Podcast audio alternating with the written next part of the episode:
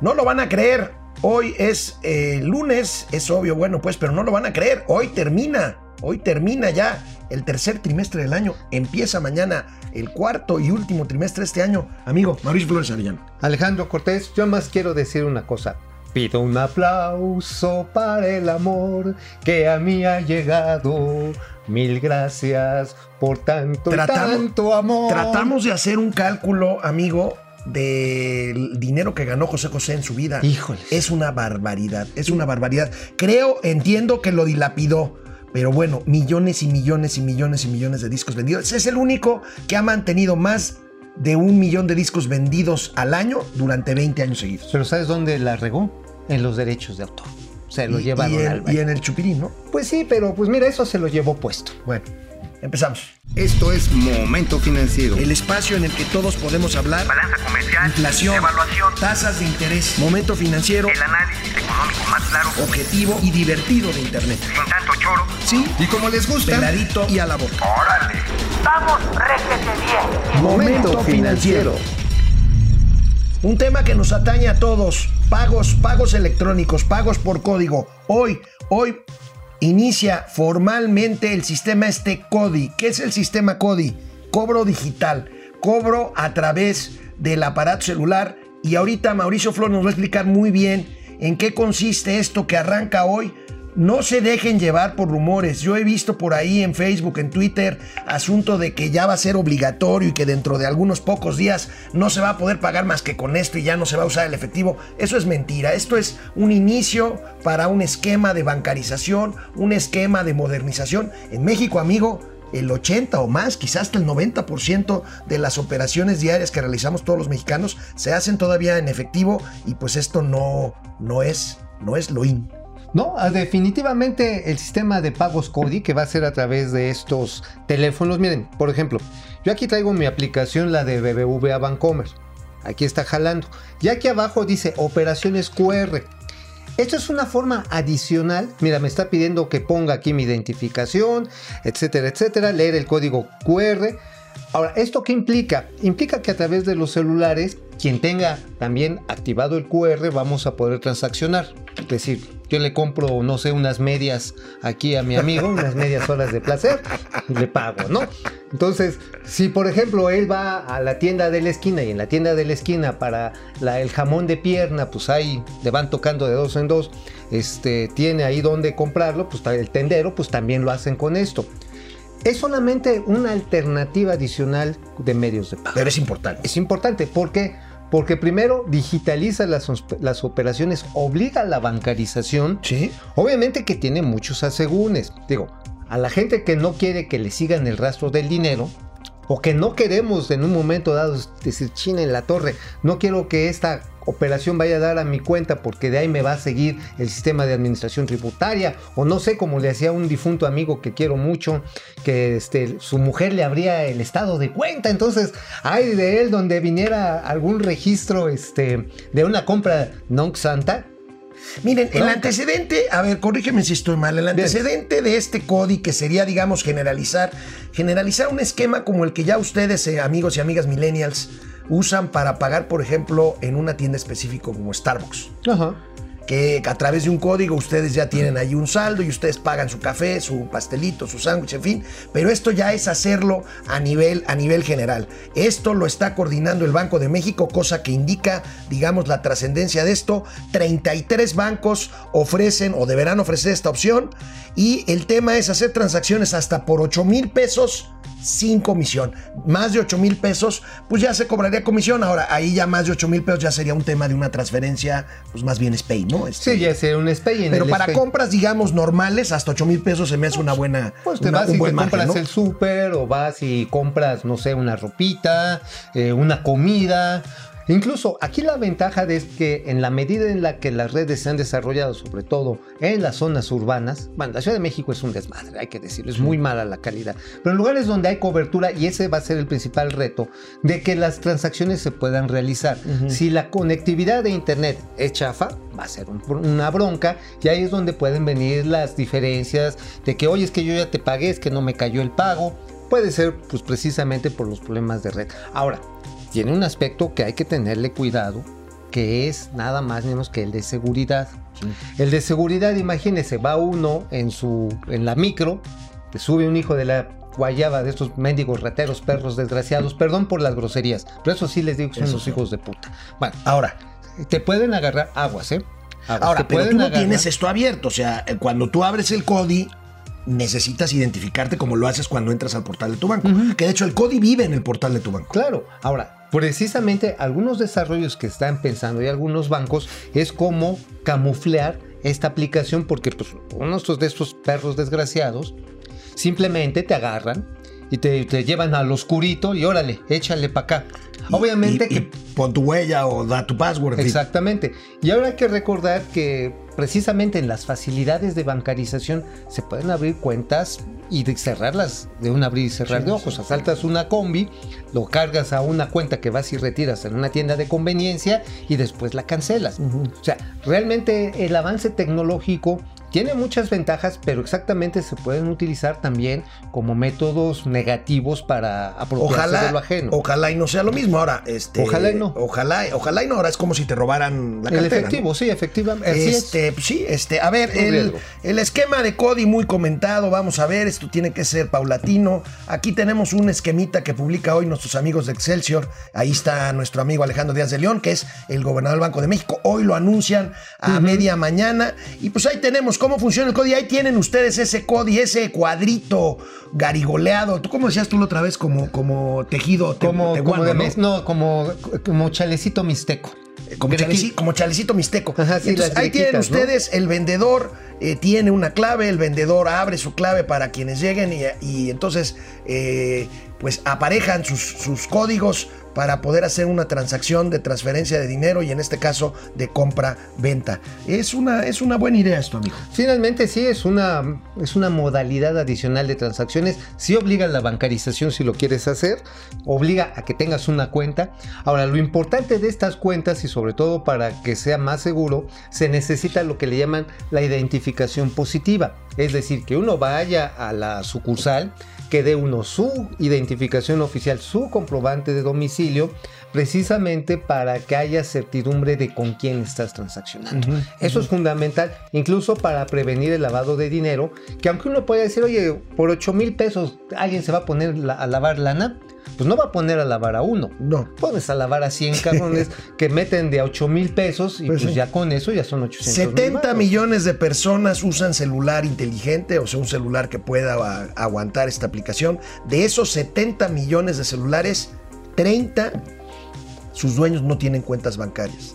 Se podrán bancarizar. se podrán bancarizar. Ahora, esto a quienes digan, oh, es que me va a seguir Hacienda. Sí, sí tiene ese, ese asegún. pues también, pero bueno. También hay que pagar Hay impuestos. que pagar impuestos. Ahora, tiene una ventaja, por, por todo lo que puedan decir. El hecho de que uno forme un historial crediticio ayuda a que eventualmente te puedan dar un crédito hipotecario para auto, que te puedan prestar, no sé, para nómina si andas atorado. Ese es yo creo que O sea, importante. Ese es, Un la- tendero que siempre ha manejado efectivo y que tiene que pedirle al agio a tasas muy altas cuando necesita proveedor. dinero prestado o al proveedor. Y ahora si tiene una cuenta, si recibe ya sus pagos por ahí, entonces el banco lo puede, lo puede checar y entonces puede decir, ah, bueno, pues si necesitas 100 mil pesos yo te los presto. Mm, Yo te los presto y te doy un crédito preferente por ser una pyme. O incluso voy a Nacional Financiera o alguna institución de banca de desarrollo. Bueno, sería un pequeño tendero, sería Bansefi, ¿no? Sería Bansefi. Sí, el Banco del Bienestar. El Banco del Bienestar ahora. Entonces ya tienes un historial crediticio, dicen, órale, ahí te van los 100 mil Está pesos. bien. O sea, esa es una ventaja implícita.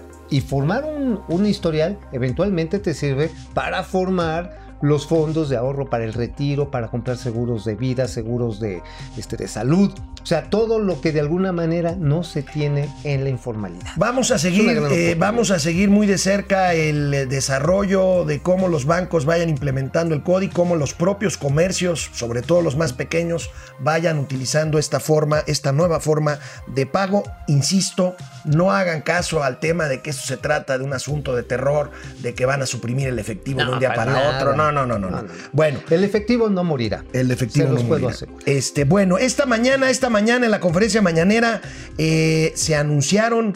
eh, aquí habíamos platicado de volver al pasado, de los precios de garantía en el campo. ¿Qué son los precios de garantía en el campo? Bueno, es cuando el gobierno o una agencia del gobierno compra la producción a los, a los productores, valga la redundancia, a un precio fijo independientemente de los, del mercado, independientemente de los coyotes, para poder asegurarles un ingreso sobre su cosecha y ya después verán cómo se comercializan. Amigo, ¿cómo andan los precios de garantía? Pues bueno, los precios de garantía, hay que mencionarlos, están acotados al tamaño del productor en el caso del maíz, en el caso del arroz, eh, para el caso del trigo más bien es por toneladas y el objetivo es que con estos precios de una u otra manera se mantenga, se mantenga una, pues ahora sí, una transferencia a estos productores que no tengan más de 5 hectáreas.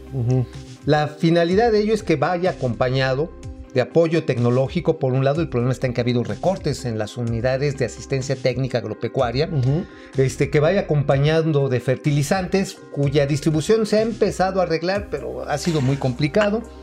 Y el objetivo es incrementar cuando menos en 50% en el próximo periodo la productividad por hectárea de estos pequeños. Oye, amigo. ¿no es volver a un esquema de No. los 70s que no funcionó? Mira, Este, el de los no, 70s. No, no es un esquema así, este. No, no, amigo, ahí sí te estoy dicen, muy autos- autosuficiencia alimentaria es la consigna, dice el presidente Andrés. Manuel López Obrador. No es volver a un esquema que ya, que ya Es vimos una- que no es funcionó. una fraseología, pero mira, ya somos autosuficientes en maíz blanco. Mira, saca la conclusión de que ya el producto de- del maíz blanco es equivalente este, a, a lo que se consume. Si importamos maíz amarillo. Tengo otro productor allá abajo, si no ya te hubiera contestado. Ya, bueno, tú contesta. Pero la cuestión está en que también sabes dónde somos autosuficientes. Somos autosuficientes en frijol. Y ahí sí saco la conclusión de que, de que con maíz No, y no. frijol. No, sí, Bueno. ya, no, pero ¿sabes dónde somos deficitarios? En granos para Mira. forraje. Mira, amigo, mira, amigo. A ver, vamos a ver, Ahí sí. primero, antes de volver a la discusión entre Chairos y Fifís, Yes. vamos a ver. Ignacio Valle. Ignacio Valle es el director del eh, Sagalmex. Segalmex. Segalmex. No Sagalmex. Segalmex. La Segalmex. nueva Conasupo. La nueva. Conasupo, el nuevo sistema alimentario mexicano. A mí me huele mucho esto a 70. Pero vamos a ver, A ver, qué dijo Ignacio Valle el día de hoy en la mañanera. ¿Cuál es la principal diferencia entre aquellos precios y estos? Aquellos, como ocurrió también con el sistema alimentario mexicano, el precio de garantía era para todos los productores y la totalidad de las cosechas. En nuestro caso, el precio de maíz y de frijol, por ejemplo, está consagrado a los productores más pobres. Aquellos productores que tienen más de 5 hectáreas de temporal o que producen grandes cantidades, agricultores de los que puede estar orgulloso el país, no reciben este beneficio. Se establece un límite de compra. ¿Por qué? Para que no se utilice a cualquiera de esos productores para colar las grandes cosechas pero por lo que hace al consumo, no establecemos precios controlados. Al mercado abierto le vendemos a precio de mercado. Y el precio máximo, el, el que sería controlado, es exclusivamente en las tiendas de Diconsa. Bueno, estoy buscando, estoy tratando aquí de buscar la, la tarifa de los precios de garantía por cada uno, por cada uno de ellos, pero la cuestión está en que no es un esquema general, esa es la diferencia. Esa es la diferencia, porque eso es lo que trata de explicar Ignacio Ajá, Valle. este es para los a mí, pequeños a mí me suena mucho a algo de los 70 que no funcionó, que fue desmantelar el, el- el- el campo. Ahora, a- lo que está diciendo Valle es que no es lo mismo. Ajá, pero aunque no es igual, también. Bueno, a ver, Ah. ahorita me explicas bien, pero ¿sabe ver, por qué creo que es igual? A ver, viene, viene. Ignacio Valle, Ignacio Valle, el actual director de Segalmex, pues era prista. Pues, ¿y Eso quién? No, no tiene nada de malo. ¿Y, Pero quién, bueno, y quién no fue priista? en Fíjense este nomás país? esta joya. Eh, bueno, él fue director de Conasupo con Carlos Salinas de Gortari en la peor, peor etapa del neoliberalismo. Pero, ¿se acuerdan cuando la Roque Señal? ¿Se acuerdan cuando el PRI subió el 15% el IVA? A ver, veamos una foto que me encontré por ahí esta mañana. A ver, viene. Esta mañana me encontré con esta foto. Miren nada más. Eh, nomás. Chulada. Chulada, él es Ignacio Valle. Pues yo creo que ya pasó al club de Manuel Bartlett de los de los Mm. perdonados. Pues mira, yo creo que desde hace tiempo, de hecho, el mismo presidente reconoce que él fue la primera persona que le dio empleo. Bueno, no una. Ah, bueno, dos fue, veces. fue su jefe. Fue su Fue jefe. su jefe. Ignacio Valle era presidente del Instituto Nacional Indigenista empleo, le dio y le dio dos veces. y le dio el empleo de delegado del Instituto Nacional Indigenista Andrés Manuel López Obrador en el estado de Tabasco en el año es. de 1978. Sí, efectivamente. Y él le tocó manejar con Azupo y obviamente también le tocó desaparecer con Azupo que se volvió un elefante blanco. Pero entonces, ¿te gustan los precios de garantía, amigo? Mira, me gustan en el esquema en el que está planteado. A o sea, al pequeño productor, ajá, la idea es que reciba un subsidio. Evidentemente, esto va a implicar un gasto adicional. Se calcula como 7 mil, 8 mil millones de pesos anuales. Pero lo que sí necesita ir complementado, y ese es yo creo que donde todavía la Secretaría de Agricultura tiene mucho trabajo, es en la asistencia técnica para que efectivamente esto catapulte al pequeño productor para que se convierta en un productor comercial. O sea, la idea no es mala. O sea, la idea de que tengas mayor nivel de, o sea, tengas un ingreso extraordinario que te ayude a la siguiente, al siguiente periodo de siembra y cosecha, tengas la oportunidad de magnificar la producción, ya no solamente estás vendiendo en el mercado local y para eso sirve Segalmex. Tiene 27 mil tiendas y tiene cerca de 2 mil centros de acopio. La idea es atraer las cosechas de frijol, las de maíz, las de... Que son las de tiendas trigo. Iconza, ¿no? Ajá. Y de ahí agarrar y distribuirlas. Hay que recordar que apenas la semana pasada se adquirieron 800 camiones grandotes con un ahorro histórico, ¿eh? Y todo el mundo dice, no, es que ahí va el Ignacio Valle, van a estar haciendo trampas, como en el pasado, ¿no? Y no, resultó que hubo un ahorro de, pues, de más de 1.100 millones de pesos. O sea, si alguna vez eh, había problemas sobre la adquisición de equipos de manera, este, pues ahora sí que tramposa, pues en este caso no se pudo acreditar. Finalmente fue una adquisición pues que fue palomeada incluso como la más transparente de lo que va de este gobierno. ¿eh? O sea, sí me gusta el esquema, el esquema en cuanto que permite que el pequeño productor se capitalice, pero ojo, lo importante es que no se quede ahora sí que nada más esperando a que le den el precio de garantía. Tengo entendido que este apoyo solamente se da por un año. Al siguiente año tienes que capitalizarte como para pensar en que ya vas a entrar al mercado. A ver, si te entiendo bien, amigo, la diferencia, un- punto número uno, es que antes, en la época de López Portillo y Echeverría, se aplicaba a todos los productores. A todos, Ahora nada más a los que realmente lo necesiten. Uno. Dos. Una vez que les das el apoyo del precio de garantía, el producto se abre a precios de mercado. O sea, Sí, claro. no seguimos con un esquema de subsidios ni de, No. ni de perversión del mercado ni No, nada de esto. Porque el lo que pasó en la época de López Portillo fue una pendejadota, perdón que me exprese así. Pero entonces resultaba que los grandes productores, en vez de, ahora sí que de seguir sembrando, importaban barato y vendían caro en México. Ok. O sea, hacían un arbitraje y ¿qué pasó? Se abandonó el campo, se trajeron importaciones mucho de maíz, mucho de trigo. Y finalmente terminó siendo una cadena de corrupción. ¿Te acuerdas de Ban Rural? De Sí, Ban- claro. de Ban Rural. Ban bueno, Rural, ahí decían este, bandidal. Bandidal, este. O Ler- Banrobar. Banrobar, ¿te acuerdas de Lerma Candelaria? Miguel Este, Lerma. Mi- Miguel Lerma él tuvo que salir chispado de, México porque estaba acusado de corrupción. Entonces, Bueno, este. A ver, amigo, tenemos muchos conectados. Viene, Muchas viene, gracias, viene, y. Norochi. Ojalá y se pueda mantener el sistema CODI. Yo creo que sí. Yo creo que sí. Yo también. David Giovanni, con la aparición de nombres como Bartlett y Ovalle, que no nos sorprenda que un día de estos aparezca Salinas como parte del gabinete de la 4T. Yo creo que sí. Es un gran comentario, pero bueno, este. Chingón. Aquí, Doña Austeridad Republicana te lo reconoce. Carlos Ramírez, buenos días, Alex y Mauricio. Estamos atentos al movimiento de los dineros. Bien.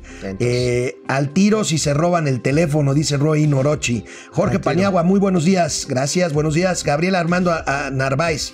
No se puede dar precios de garantía en nada. Cualquier fluctuación en el precio de algún determinado bien acabaría pagándolo con dinero público. Ah, pues sí, es cierto, efectivamente. Ahora, aquí la cuestión, ojo, ya existe hoy el esquema de precio objetivo para los grandes, los grandes productores, pero se está achicando el dinero y hay ahí inconformidad, hay que decirlo, del, del Congreso Nacional Agropecuario, que dice, oigan, este Bosco de la Vega, que es su presidente, dice, si no nos dan este apoyo que nos permite tener superficies más de 100 hectáreas, el problema está en que dos años podemos perder la autosuficiencia alimentaria. O sea, si es una advertencia seria. Ahora, ¿eh? ¿es realmente importante la autosuficiencia alimentaria? Mira, yo creo que es importante tener una balanza comercial equilibrada. Es decir, Puedes Sí, tener. Pero, pero vaya, ya no, hay, ya no hay un país que diga yo soy mejor país y todo lo que consumo lo produzco aquí No, adentro. no, no existe. Yo creo por que eso, eso es un falso dilema. ¿no? Mira, por ejemplo, nosotros tenemos que importar por el tipo de terreno que tenemos algo así como 6 millones de toneladas de maíz amarillo. ¿Por qué? Porque las superficies que hoy tenemos las utilizamos para maíz para consumo humano. Para alimentar al puerco, a la vaca, al chivo, tenemos que importarlo de las zonas graneleras de los Estados Unidos o de Argentina. O sea, no podemos pensar en la autarquía si a eso te, te refieres. Pero si tienes más ventas, como está sucediendo en México, más ventas que, este, que compras, entonces lo que tienes es dinero que te permite Ok. hacer las compras. Bueno, Hoy, Viridiana ya Villavicencio, saludos a Alejandro y Mauricio, excelente programa, gracias Viri. Gracias. Jorge Paniagua, una duda, no sé si ya lo mencionaron, a un consumidor final, ¿cómo le benefician estos precios de garantía? Buena Ah, pregunta. pues exactamente lo decía Ignacio Vaya allá en la, en la conferencia. Oye, ya nos manchamos, digamos, mucho tiempo. Pero nada más les digo, el precio finalmente va a estar al precio de mercado, va a ser un precio controlado y en las tiendas Segalmex es donde se va a distribuir a precios preferentes. Sí, e implica una transferencia de recursos públicos al consumo que popular. insisto, son las tiendas de Iconza, ¿no? Sí, las tiendas Diconsa y Liconsa que ya van a ser Segalmex, que son Ok. 22 mil en todo el país. Ok, bueno, miren, 27 dos mil, notas perdón. para ya terminar, ya nos colgamos con estos temas. Dos notas para terminar. Primero, eh, había la intención de la familia alemán, Miguel Alemán Velasco, que fue presidente de México, no, no, el hijo del que fue presidente de México, y Miguel Alemán Magnani, el dueño de Interjet, de comprar Prisa. Prisa es esta empresa española que tiene la mitad de la propiedad de la XCW Radio, la otra mitad la tiene Televisa. Bueno, pues los alemán iban a comprar la mitad que le correspondía a Televisa y todo parece indicar que los alemán no pagaron la primera parte de su compromiso, que son algo así como 35 millones de dólares, la mitad. Eh, la operación rondaba los 70 millones de dólares y pues parece que los alemanes no regresan a la radio, amigo. No regresan, se cayó la operación. De momento, eso sí se los puedo asegurar. Televisa va a seguir siendo la tenedora de estas acciones. Este, pues es un, pues una carambola porque, digo, yo supongo que la familia alemán tiene mucho dinero. Ahora, no hay que menospreciar que la aerolínea trae un problema financiero importante. La, la- la aerolínea Interjet, Interjet, que es propiedad de los es alemanes. propiedad de, la- de los alemán. Hay que recordar que trae pérdidas importantes y que incluso nuestra amiga, esta, ay, la esposa de José Luis Gaona, se me fue su nombre. Rosario Avilés. Rosario Avilés, Rosario Avilés, publicaba en una columna especializada que tiene la semana pasada que la aerolínea adeuda al fisco, en todas sus entidades, 2 mil millones de pesos. Híjole, bueno, pues vamos a seguir este tema también. Y amigo, para finalizar, hace un llamado dramático la Concamina ante lo que está pasando, las manifestaciones, lo que viene del 2 Sí, de no te octubre, la el tema, a ver, el cogote.